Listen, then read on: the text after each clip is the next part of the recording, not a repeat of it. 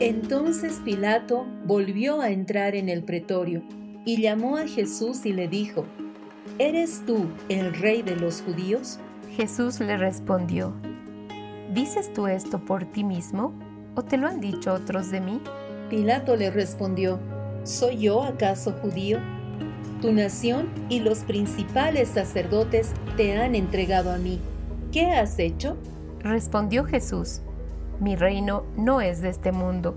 Si mi reino fuera de este mundo, mis servidores pelearían para que yo no fuera entregado a los judíos, pero mi reino no es de aquí. Le dijo entonces Pilato, Luego, ¿eres tú rey? Respondió Jesús, Tú dices que yo soy rey. Yo para esto he nacido y para esto he venido al mundo, para dar testimonio a la verdad. Todo aquel que es de la verdad, oye mi voz. Le dijo Pilato, ¿qué es la verdad? ¿Qué es la verdad? es la verdad? Con la verdad por delante. Estamos muy felices de poder compartir una vez más con cada uno de ustedes con la verdad por delante. Es un tiempo nuevo, un tiempo de celebración y este tiempo el Señor ha estado abriendo delante de nosotros el libro de los salmos. Hace unas semanas compartíamos lo hermoso que es alabar al Señor eh, viendo el Salmo 145 y el día de hoy junto con Norca y todo el equipo queremos una vez más abrir los salmos delante de ustedes para poder caminar juntos y establecer el reino del Padre. Norca, bienvenida. Gracias, Alecita, gracias, amados, qué bendición estar nuevamente. Y como decía Sale, qué hermoso poder caminar en los salmos y que sea el Padre hablándonos, ministrándonos y estableciéndonos en lo que Él tiene para nosotros en este tiempo. Amén. Ciertamente ese es nuestro deseo y nos unimos con cada persona que está escuchándonos eh, para que podamos completar este deseo en el Señor que Él nos hable y seamos establecidos. ¿Te parece, Norca, si empezamos con el Salmo? Salmo 24, cada uno de nosotros búsquelo para que podamos juntos empezar este tiempo. Salmo 24 dice así, De Jehová es la tierra y su plenitud, el mundo y los que en él habitan, porque él la fundó sobre los mares y la firmó sobre las corrientes. ¿Quién subirá al monte de Jehová y quién podrá estar en pie en su lugar santo?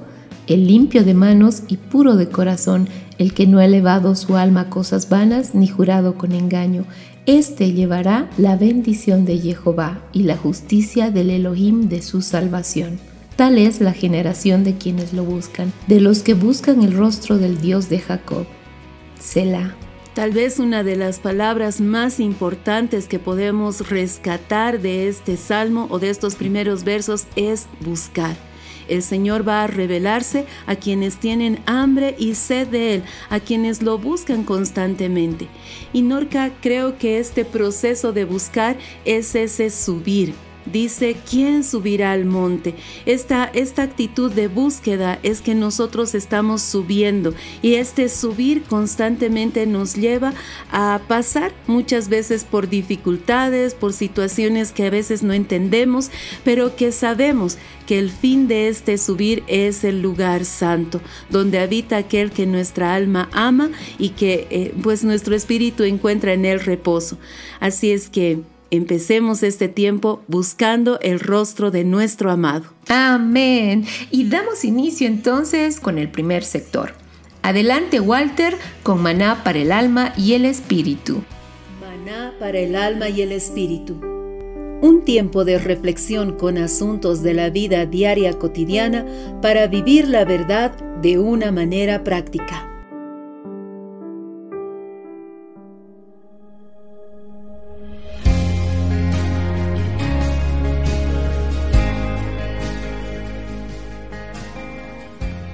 Hola amigos, espero que estén muy bien. Hoy en Maná para el Alma y el Espíritu vamos a compartir el tema Príncipes de a pie. Mi nombre es Walter Greco y disfrutemos juntos este tiempo. Príncipes de a pie. Quisiera que leamos juntos Eclesiastés 10.7. Y dice así, he visto siervos a caballos y príncipes caminando como siervos sobre la tierra. Cuando no sabemos quiénes somos en Cristo, podemos vivir así, como siervos. Nuestra identidad es muy importante. Si no descubrimos quiénes somos, no podemos vivir como el Padre quiere, en esa plenitud de vida. No podemos disfrutar de la herencia, aunque es nuestra, y esas cosas que Dios nos quiere dar. No las podemos disfrutar porque no entendemos que somos hijos. Podemos ser hijos y vivir como esclavos. Este texto de Eclesiastés es muy triste, pudiendo vivir como príncipes de Dios, en un estado de gobierno y de comunión con el Padre, disfrutando de todo lo que nos fue concedido por ser hijos, con sus obligaciones, vivimos como siervos, pero no como siervos de Dios, como esclavos de este mundo. Una de las razones para no crecer en nuestra vida espiritual es la falta de determinarnos a avanzar la poca perseverancia que le ponemos a nuestra búsqueda de Dios, a ser tratados por Dios. Le escapamos a los procesos, pero el Padre no quiere que sea así. La vida del Espíritu tiene una característica muy interesante. Si la alimentamos correctamente, nunca deja de crecer hasta que se forme Cristo en nosotros. No solo el Jesús de buen carácter y obras gloriosas, el Padre quiere que seamos agentes de transmisión de su vida, transformadores de atmósferas, que cuando entremos a un lugar, Cristo entre con nosotros, un Cristo práctico, que la gente anhele tener, que la gente anhele buscar, que lo que ven nosotros, ellos lo anhelen, lo que por gracia se nos dio. No somos perfectos ni invencibles, pero tenemos dentro una vida que no conoce derrota.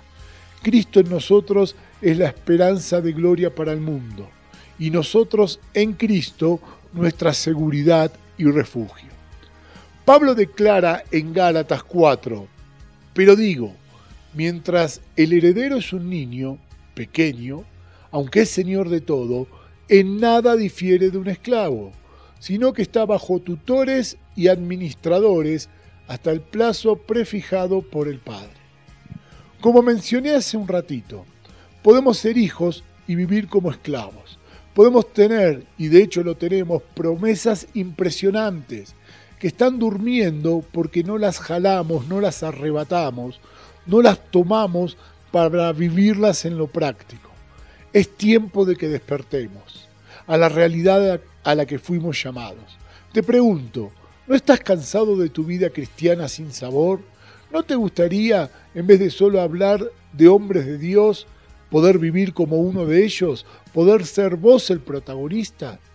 ¿No crees que es tiempo de echar al diablo y de empezar a vencer en tus circunstancias y pararte en la roca eterna? ¿Qué le haría más feliz al Padre sino el verte crecer y conquistar lo que Él te entregó? Es posible, si no la palabra de Dios nos miente, y sabemos que no miente que Dios no miente. Si ves que no podés, pedí ayuda, pero no te quedes así. No comas migajas si fuiste invitado a la mesa del rey. No camines como un siervo, como un esclavo de este mundo, cuando sos un príncipe de Dios. Dios nos ayuda. Cristo mora dentro y quiere hallar salida a través de nosotros. Amén.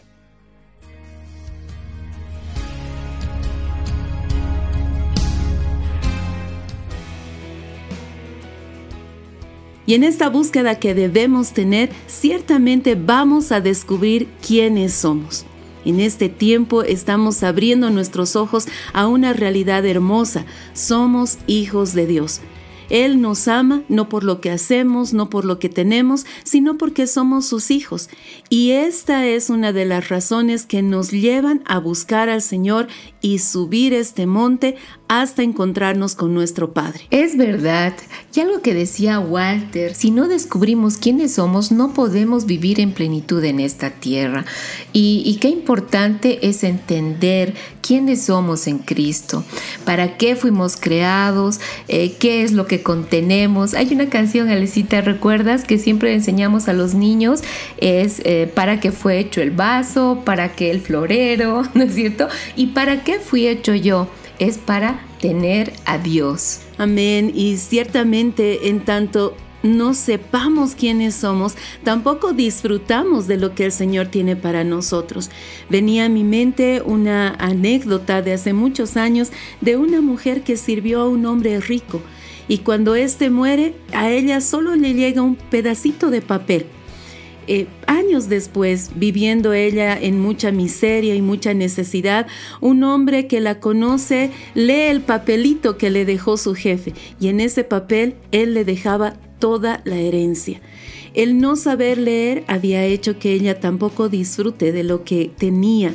El no reconocer quién era como este hombre la reconocía, ya que en el papelito decía que la reconocía como una madre que lo había cuidado. Entonces, al no saber ella esto, tampoco disfrutaba de la herencia. Muchas veces nos pasa eso, no nos reconocemos hijos, no sabemos quiénes somos y estamos, como también decía Walter, comiendo de las migajas cuando realmente es la mesa del rey la que les corresponde a cada uno de sus hijos.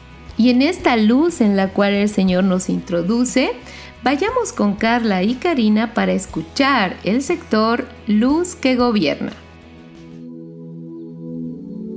Luz que gobierna, porque el profundo anhelo de la creación espera ansiosamente la revelación de los hijos de Dios. Sean bienvenidos. Porque de tal manera amó Dios al mundo que dio a su Hijo unigénito, para que todo aquel que en Él cree no se pierda, mas tenga vida eterna. Juan 3:16 Nuevamente nos encontramos en este espacio para descubrir las maravillas del cosmos desde la luz de Cristo. Cuando analizamos los tiempos verbales en Juan 3:16, vemos que se remarca un antes y después de Cristo. Se habla del amar en un pasado eterno, que dio paso para que a los que creen en Él les fuera dada la capacidad de la eternidad, que se remarca en el verbo tenga. Qué impresionante es saber que nuestro amado Salvador diseñó la forma perfecta para que gobernemos sobre el tiempo y en su luz nos establezcamos en la eternidad. Según la relatividad general de Einstein, Pase lo que pase, la velocidad de la luz es constante para todos los sistemas de referencia. Esto quiere decir que la luz de una linterna irá a la misma velocidad esté o no montada sobre un avión extremadamente veloz. Y si alguien desea viajar al pasado, debe superar a la velocidad de la luz. Ahora bien, para viajar en el tiempo es necesario primero poder superar la velocidad de la luz, pero a la vez nos encontramos con lo que se llama bucle temporal o curva cerrada de tipo tiempo. Se llama curva cerrada de tiempo o curva temporal cerrada, CTC por sus siglas en inglés, a la línea de universo de una partícula material que está cerrada en el espacio-tiempo, es decir, que es susceptible de regresar al mismo estado del que partió en el tiempo.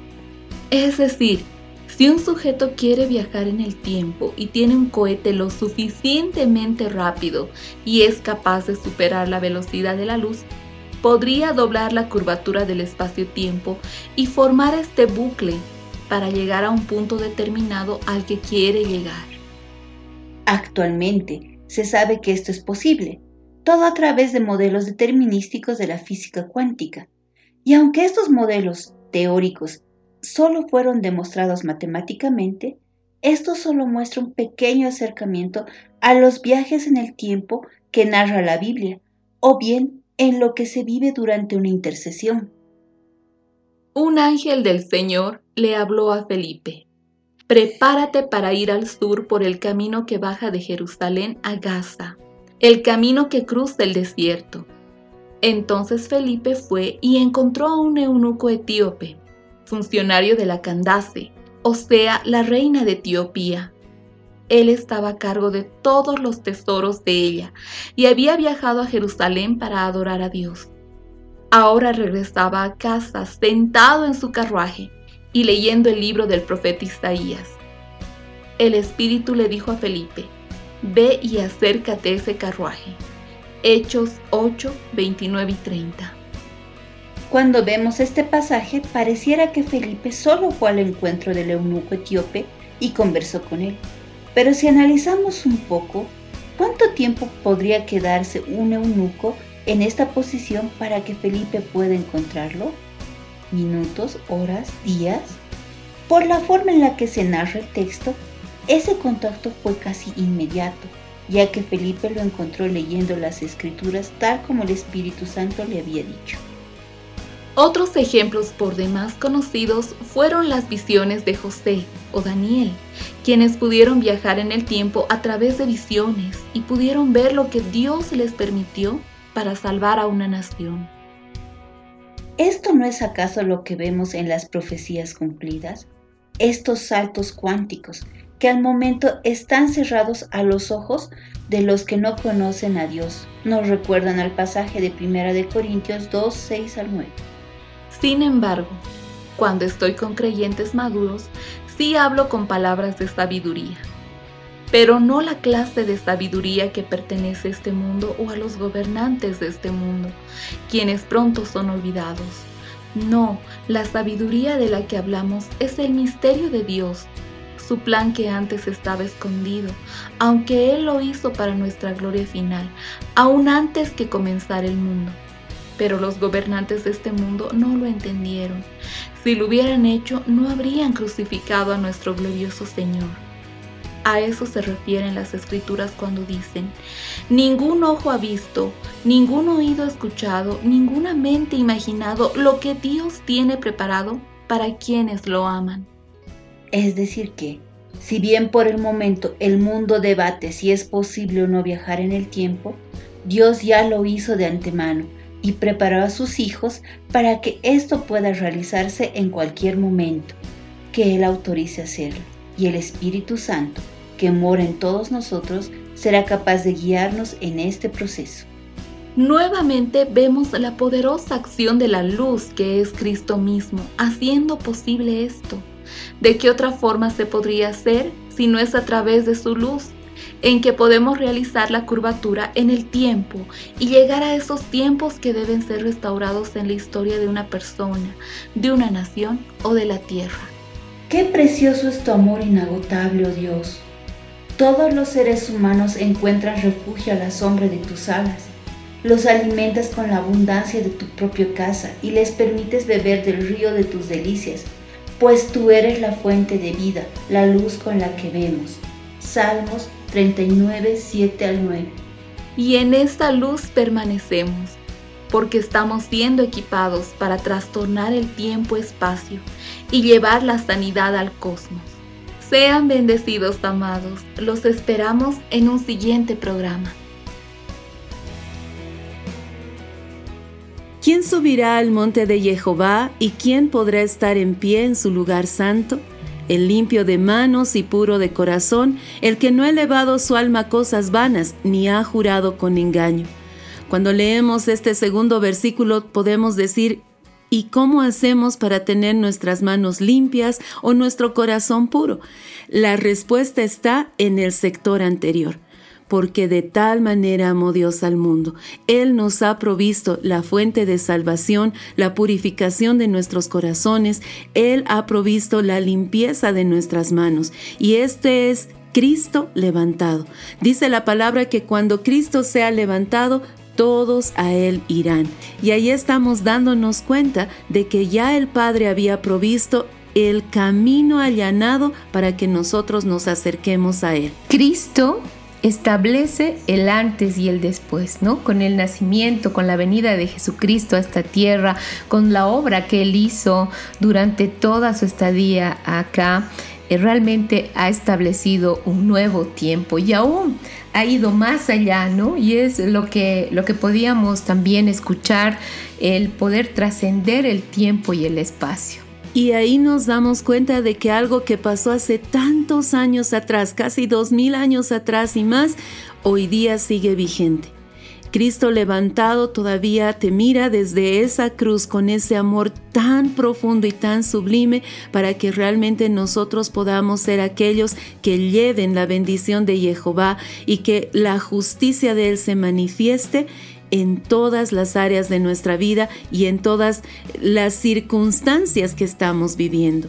Es impresionante cuando nos damos cuenta de que la obra eterna de Cristo eh, fue hecha antes de la fundación del mundo y va a estar vigente hasta lo último de esta tierra. Amén. Y damos paso ahora a Paula Salas con Llena de Gracia. Llena de Gracia, un espacio dedicado a mujeres de reino. Bendecidas amadas, bienvenidas a un programa más del sector Llena de Gracia. Nuestro tema de hoy, dependencia absoluta de Adonai. Soy Paula y es un gusto estar nuevamente con ustedes. Y como los hijos luchaban dentro de ella, dijo, si es así, ¿para qué vivir? Pero fue movida a consultar a Adonai. Génesis 24:67. A la medida que pasaba el tiempo, Rebeca iba conociendo más del Señor. Una de las lecciones aprendidas era que la oración es la mejor manera de enfrentar las dificultades. Dos de las bendiciones más grandes en su vida ocurrieron cuando alguien oró por ella. El siervo de Abraham oró para encontrar a la esposa para Isaac y Dios lo condujo hacia Rebeca. La oración fue un factor determinante para que ella se convirtiera en la esposa de Isaac. Después de 20 años de matrimonio, Rebeca aún no podía tener hijos. Isaac oró y Rebeca concibió. Sin embargo, Rebeca tuvo un embarazo difícil. A medida que avanzaba el embarazo y aumentaban las preocupaciones, el crecimiento espiritual de Rebeca se hizo evidente. Ella fue a consultar a Adonai. Su experiencia y comprensión del poder de Dios la motivó a depender de Él aún más. Su fe y oración fueron respaldadas cuando Adonai le habló. Al igual que Rebeca, puedes depender aún más en el amor de Adonai orando durante las dificultades y cuando sientas que ya no puedas más. La oración nos ayuda a ver los problemas a la luz del poder de Cristo. La oración nos ayuda también a cosechar otros frutos. La oración nos permite ir a otras atmósferas de fe y poder ver con claridad lo que debemos hacer. La oración nos ayuda a poder conocer la voluntad de nuestro Abba para nuestras vidas pero por sobre todo, la oración nos acerca al corazón de Dios. No sé por lo que puedas estar pasando en este tiempo, pero te invito que ahí donde estás te presentes delante del Padre y entres a su habitación para despojarte de todas tus preocupaciones. Pon tu corazón en Adonai y depende totalmente de Él. Cuando aprendemos a depender absolutamente del Señor, nos damos cuenta de que todo lo que somos, todo lo que tenemos, va a sujetarse a su voluntad. Nuestros deseos y nuestros anhelos van a alinearse al corazón del Señor. Y el versículo 6 del capítulo 24 de Salmos nos permite darnos cuenta de que así debería ser nuestra vida. Dice, Tal es la generación de quienes lo buscan, de los que buscan el rostro del Dios de Jacob. Constantemente si buscamos el rostro de Dios, todo lo que somos, lo que tenemos, lo que anhelamos, va a alinearse a su voluntad y vamos a poder depender de Él completa y absolutamente. Así es. Y continuando con el Salmo 24, vamos al verso 7. Dice, Alzado puertas vuestras cabezas, sed levantadas puertas eternas, y entrará el Rey de Gloria. ¿Quién es este Rey de Gloria? Jehová, el fuerte y poderoso, Jehová, el poderoso en batalla. Alzado puertas vuestras cabezas, sed levantadas puertas eternas, y entrará el Rey de Gloria. ¿Quién es este Rey de Gloria? Jehová Sebaot.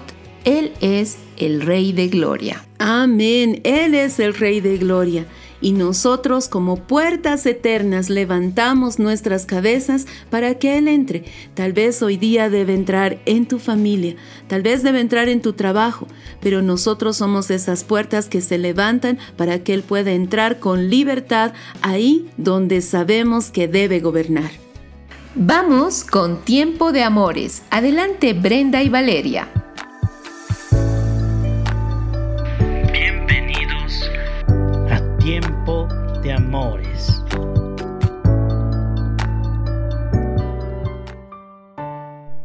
Saludos amados, estamos en este tiempo de amores, nos da mucha bendición de volver a grabar para ustedes. Estamos con Valeria y mi persona Brenda. Hola amigos, una vez más, el tema de hoy es escogidos de Dios. Vamos a hablar un poco sobre David.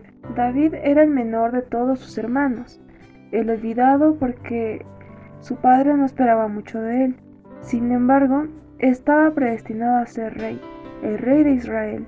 En el corazón del Padre, él era grande y esperaba grandes cosas del pequeño David. Su historia nos muestra una prueba de que el Padre ha preparado caminos de buenas obras de antemano para cada uno de nosotros, como dice su palabra en Efesios 1.9. Vemos una vez más el amor tan inmenso que nuestro Padre tiene por nosotros, que ha diseñado un propósito para cada uno de sus hijos y buenas obras para que caminemos en ellas. En Efesios dice, han preparado de antemano para que caminemos en ellas, ¿no?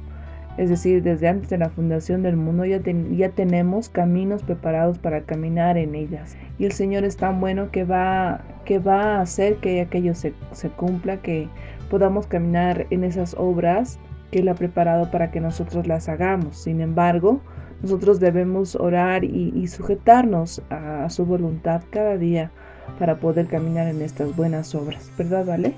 Amén, es cierto. Dios lo escogió de en medio de sus hermanos, que eran guerreros y de buen parecer. Vemos que los hijos de Dios están en su corazón, en sus planes, y todo aquel que está escuchando el programa es un hijo de Dios, ya que nada es una casualidad. Cierto, vamos a leer 1 Samuel capítulo 16, algunos versos a partir del verso 10. Dice, Jesé le presentó a Samuel siete hijos suyos, pero Samuel le dijo que ninguno de ellos era el escogido de Dios. Finalmente él, le preguntó a Jesé, ¿ya no tienes más hijos? Y Jesé le contestó, tengo otro que es el más joven, está cuidando las ovejas. Samuel le dijo, manda a llamarlo, pues no podemos continuar hasta que él venga. Jesé hizo llamar a David, que era un joven de piel morena, ojos brillantes y muy bien parecido. Entonces Dios le dijo a Samuel, levántate y échale aceite en la cabeza porque él es mi elegido. Samuel tomó aceite y lo derramó sobre David en presencia de sus hermanos. Después de eso regresó a Ramá. En cuanto a David, desde, desde ese día el Espíritu de Dios lo llenó de poder. En este pequeño pasaje vemos los planes perfectos de Dios con el entonces pequeño David, y vemos el corazón del Padre lleno de amor por sus hijos escogidos. Nosotros somos sus escogidos, no lo olvidemos. Cierto, esto es verdad. Nosotros somos sus escogidos y así como eh, buscó a David, él, él está buscándonos cada día, llamándonos cada día y escogiéndonos, escogiéndonos de la multitud, escogiéndonos para una buena obra preparada antemano desde su corazón. Él nos ama, nos ama, nos anhela y anhela entregarnos esas obras. ¿Verdad, Vale? Amén, es verdad. Y se me venía este pasaje de Mateo 22, 14 que dice, porque muchos son llamados, pero pocos son los escogidos. En Deuteronomio 7:6 dice, porque tú eres pueblo santo para el Señor tu Dios. El Señor tu Dios te ha escogido para ser pueblo suyo de entre todos los pueblos que están sobre la tierra, sobre la faz de la tierra.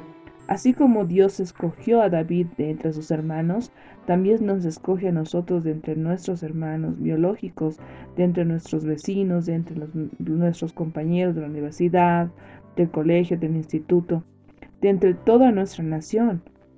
Él te escogió a ti y te llama a ti y a tu casa a ser pueblo santo para Dios. Amén. Jóvenes, Escuchen, muchos de nuestros padres vienen de familias no creyentes o religiosas y abrieron paso para nosotros y nuestras generaciones. Mi mamá es una muestra del amor de Dios por mi familia, y no es poca cosa entender el ser escogidos, porque tú y yo, si podemos escoger uno entre muchos, escogeremos lo mejor. Cuando estábamos por adoptar a nuestra perrita chimenea, por ejemplo, no escogimos a cualquiera. Buscamos a la más gordita, la más feliz, la más graciosa. Era la única que tenía patitas blancas, era la mejor para nosotros. Y así Dios también escoge lo mejor. Es lo mismo cuando ustedes también escogen algo de entre muchas cosas. Si vas a escoger una fruta, escoges la más jugosa, la más brillante, la más grande. No escoges la más chiquita o podrida. Dios escoge lo mejor, y Dios te escogió a ti y a mí. Él escoge hijos, escoge amigos, para que sean conformes a su corazón, para que gobiernen en sus naciones, para que se levanten como testimonio viviente del amor inmenso de Dios por nosotros y nuestras familias. En Colosenses 3, 12 al 17 dice, entonces como escogidos de Dios santos y amados, vestidos de tierna compasión, bondad, humildad, mansedumbre y paciencia, soportándonos unos a otros y perdonándonos unos a otros. Si alguno tiene queja contra otro, como Cristo os perdonó, así haced vosotros. Y sobre todas estas cosas, vestidos del amor, que es el vínculo de la unidad.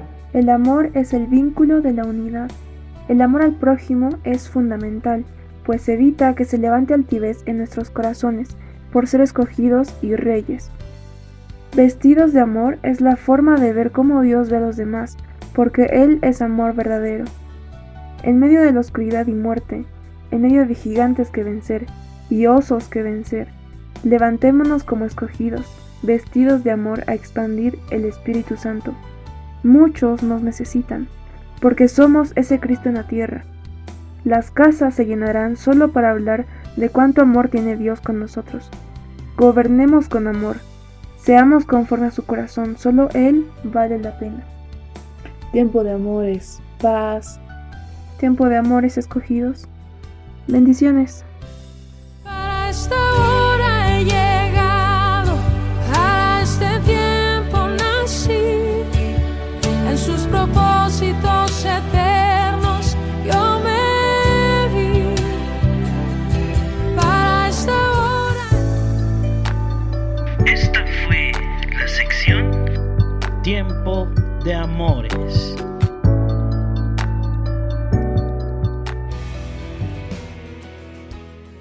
¿Quién es este Rey de Gloria? Jehová el fuerte y poderoso, Jehová el poderoso en batalla. ¿Cómo es posible que el Dios Todopoderoso, el poderoso en batalla, se haya fijado en nosotros? ¿Alguna vez se ha puesto a pensar por qué el Señor nos escogió? ¿Por qué te escogió Norca? ¿Por qué escogió a Ale? Simplemente por esa manifestación de amor tan tremenda que Él tiene por nosotros. Tal vez si nosotros nos hubiéramos puesto a pensar en armar el equipo de Dios, no estaríamos en medio de Él. Tal vez no estaría un Pedro, no estaría un, un Mateo, pero el Señor en su infinito amor nos escogió. Nos escogió porque Él vio lo que venía por delante. Y saben, me gusta pensar que Él nos escogió porque somos muy hábiles o muy buenos en algo, pero Él nos escogió porque nos amaba. Porque con todas nuestras debilidades o tal vez errores y, y, con todo lo que somos y lo que tenemos, que muchas veces incluso a nosotros mismos no nos agrada, Él nos escogió. Él se decidió por nosotros y desde antes de la fundación de esta tierra, él tenía ya en su corazón nuestros nombres para ser sus hijos. Amén, amén. Y qué, qué lindo es poder eh, tomar conciencia de que hemos sido predestinados para grandes cosas, ¿no? En el amado. Y esas grandes cosas no tiene que ver tan solo con eh, conquistar un territorio, quizás, o eh, ir a predicar. Sin embargo, tiene que ver con cumplir la perfecta voluntad de Dios en esta tierra. Y podemos darnos cuenta en estas circunstancias de que realmente cada uno de nosotros está para cumplir un propósito. y muchas veces no llegamos a entender cuál es porque estamos muy ocupados en buscar el propósito del otro en nuestras vidas. Y cuando el Señor aquí nos habla de que Él ya nos predestinó para toda buena obra, es porque Él ya vio nuestras posibilidades, capacidades, dificultades, batallas, pero aún así Él decidió que, que tenemos un propósito para cumplir. Y queremos animar a cada uno de, los que nos está escuchando a ser introducidos en esa búsqueda del rostro de Dios para conocer tu propósito, la voluntad del Padre, porque hemos aprendido en todos estos años con Él de que hacer la voluntad de Dios es lo que nos hace felices. Y tal vez, Norquita, no nos hemos dado cuenta de eso. Ah, como que el decir somos predestinados trae una carga muy fuerte sobre nuestros hombros, muy pesada, pero esa predestinación es que seamos felices, que disfrutemos de lo que el Señor ha hecho en nuestras vidas y que podamos decir, sabes, yo sé quién es el Rey de Gloria. Cuando tú sabes quién es tu papá, Qué diferente es la vida a que tú te creas huérfano y abandonado. Tú sabes quién es tu Padre, tú sabes los pensamientos que Él tiene de ti y tú conoces que ese propósito es eterno. Y este verso dice, sed levantadas puertas eternas puertas eternas. Amados, no tenemos ni principio ni fin, porque nuestro principio y fin es nuestro Dios Padre poderosísimo, que es eterno. Y en esa eternidad somos incluidos todos. Amén. Fijemos los ojos en Él. Escuchemos a Álvaro. Adelante, amigo. Fijo mis ojos en ti. En el libro de Juan, capítulo 4, versículo 10, dice lo siguiente. Respondió Jesús y le dijo, si conocieres el don de Dios y quién es el que te dice, dame de beber, tú le pedirías y él te daría agua viva. Esto fue lo que le dijo Jesús a una mujer que tenía mucha sed y esto mismo nos dice el Señor porque muchas veces nos hemos sentido saciados en nuestra sed, o podría decir conformes, conformes con lo que vivimos o conforme con lo que ya hemos vivido. Cuando la vida en Dios es como esa agua que brota y salta porque esta agua quiere alcanzar a otros. Escrito un poco antes en los versos del 3 al 6 se puede leer, dejó Judea y se fue de nuevo a Galilea pero le era necesario pasar por Samaria. Llega pues a una ciudad de Samaria llamada Sicar, cerca del campo que Jacob dio a su hijo José, y allí estaba el pozo de Jacob. Y Jesús, cansado de la jornada, se sentó precisamente junto al pozo. Era la hora sexta. El pozo de Jacob era un pozo que saciaba la sed de los habitantes del lugar. Pero ese día, ese día, Junto al pozo se presenta la roca de la cual brota agua viva. Y hubo un encuentro entre alguien con mucha sed y la roca de la cual brota agua viva. Este encuentro fue tan sorprendente, puesto que ni los discípulos lo entendían. Y en un momento se ve a una mujer que dejando su cántaro sale corriendo hacia la ciudad como está escrito en Juan capítulo 4, versículos del 28 al 30. Entonces la mujer dejó su cántaro y fue a la ciudad y dice a los hombres, venid, ved, ved a un hombre que me dijo todo lo que hice. ¿No será este el Cristo? Salieron de la ciudad y fueron a él. Amado Radio Escucha, nunca falte la sed en nosotros. Oh Señor, danos siempre de esa agua.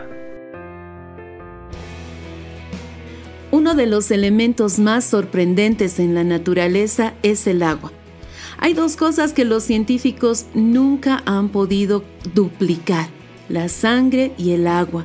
Y eso nos lleva a ver de que es la esencia del Padre puesta en nosotros, el buscar del agua viva, el tener sed constantemente. Yo no sé si a ustedes les pasa, Norquita, pero tal vez más que hambre yo siempre ando con sed. Ah, ando con la botellita de agua y buscando agua fresca, porque realmente si no satisfaces tu sed, pues vas a morir más rápido que sin comer. Tal vez por eso es de que eh, el Señor proveyó para nosotros una fuente tan hermosa como la que es Cristo para que de Él podamos beber diariamente. Aguas eternas, aguas vivas, aguas frescas e incluso el Salmo 23 que en algún momento lo vamos a revisar dice que Él nos lleva a aguas tranquilas. Y eso nos permite a nosotros disfrutar de la totalidad del Padre en nuestras vidas. Qué poderoso es comprender que Jesús es el agua de vida y que al beberlo nosotros vamos a ser inmediatamente esas fuentes que de nuestro interior van a saltar aguas de vida. Qué poderoso. Y damos gracias al Señor y damos gloria y honra al Padre y a Jesucristo y a nuestro amado Espíritu Santo, que es Él quien se desborda eh, de nosotros para poder dar lo que está en el corazón del Padre a cada uno de sus hijos. Amén, amén. Y creo que una de las cosas más hermosas que el Señor hace en nosotros es de que permite que estas aguas habiten en nuestras vidas y que salten, como decía el texto, salten a vida eterna. Si alguna vez usted ha estado cerca de una cascada, va a darse cuenta de que eso es lo que el Señor hace cuando nosotros bebemos de Él. Cuando usted bebe de Cristo, las aguas son incontenibles, aguas de vida, aguas de verdad, aguas que nos acercan más a su voluntad, a su propósito, pero también a su corazón. Escuchemos a Dante y a Oscar con palabras de verdad.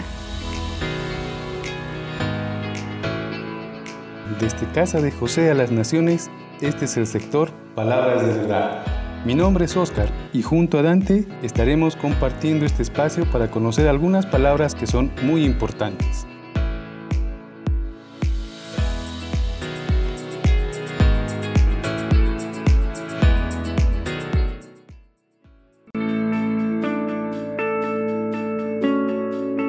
And the third day I will resurrect. The words of Jesus to his disciples before being delivered. Every day in our walk, we are resurrected with Christ in Him. When we approach the Father and decide to die to the things that bind us, at that moment, the Father lifts us up, moves the great stone of our graves and then people see us at that glorified light, but always in Christ. Y el tercer día resucitaré. Las palabras de Jesús a sus discípulos antes de ser entregado. Cada día en nuestro caminar resucitamos con Cristo, en Él. Cuando nos acercamos al Padre, y decidimos morir a las cosas que nos atan. En ese momento el Padre nos levanta, mueve la gran piedra de nuestros sepulcros y luego las personas nos ven como esa luz glorificada, pero siempre en Cristo. Soy Dante, que el Señor bendiga la resurrección que vives.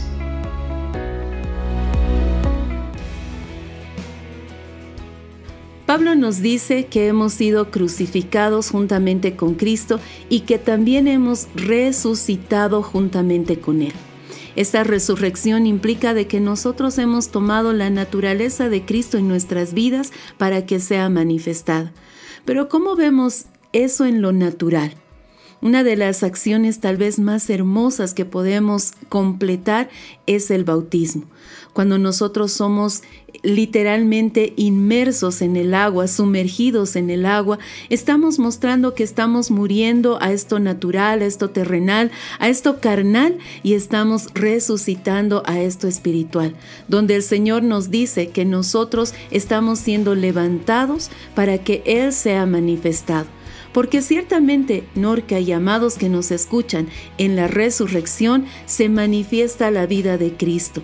¿Qué más puede manifestar alguien que ha resucitado sino la vida de aquel que le dio la vida nuevamente, que lo llamó de la tiniebla a la luz admirable? Nosotros resucitamos en Cristo y debe ser algo que se manifieste diariamente en nuestras vidas. Alzado puertas vuestras cabezas, sed levantadas puertas eternas, para que entre el Rey de Gloria. En este día nos disponemos para levantarnos en esta realidad que somos puertas eternas. Y levantamos nuestras cabezas mirándolo a Él y estableciéndonos en los celestiales para que el Rey de Gloria venga, entre y haga como Él quiere y declaramos de que cada uno de nosotros, los que están escuchando a cualquier instante este programa, son introducidos en esta realidad de las puertas eternas y somos introducidos en la resurrección de Cristo para que al levantarnos y al levantar nuestras cabezas y ver cara a cara a Dios, podamos decir, Él es el Rey de Gloria. Él es el Rey de Gloria y entra con libertad a cada lugar donde los hijos, las puertas eternas se han abierto en este día. Señor Jesús, tú eres el Rey de Gloria. Y en esta noche confesamos tu señorío sobre nuestras vidas, sobre nuestra familia. Jesucristo, tú eres el Rey de Gloria. Tú eres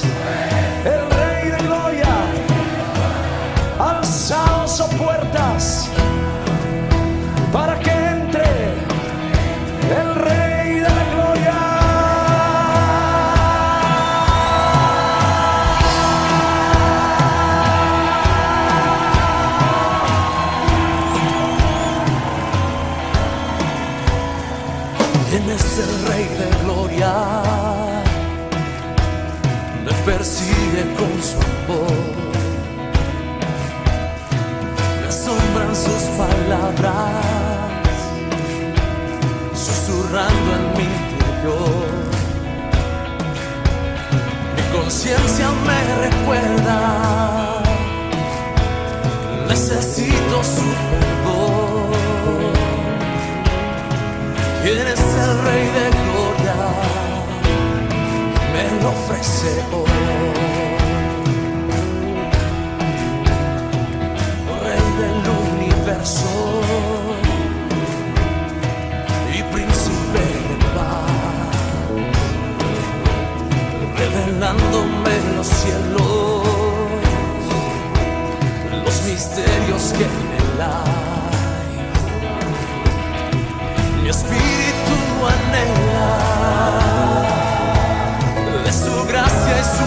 Su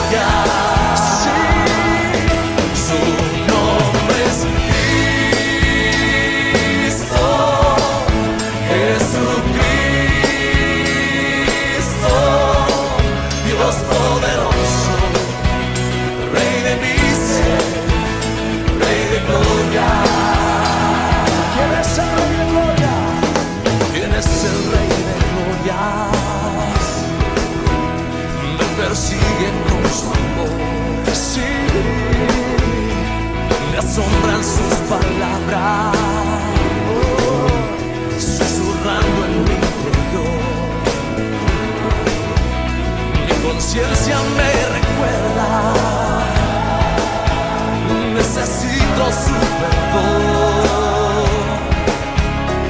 ¿Quién es el Rey de Gloria?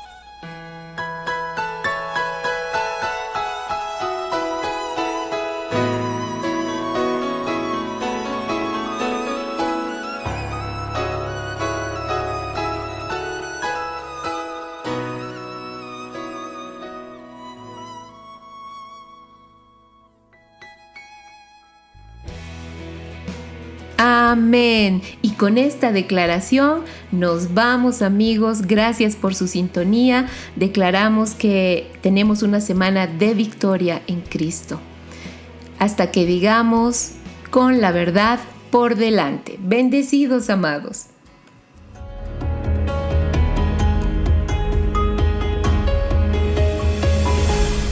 Con la verdad por delante.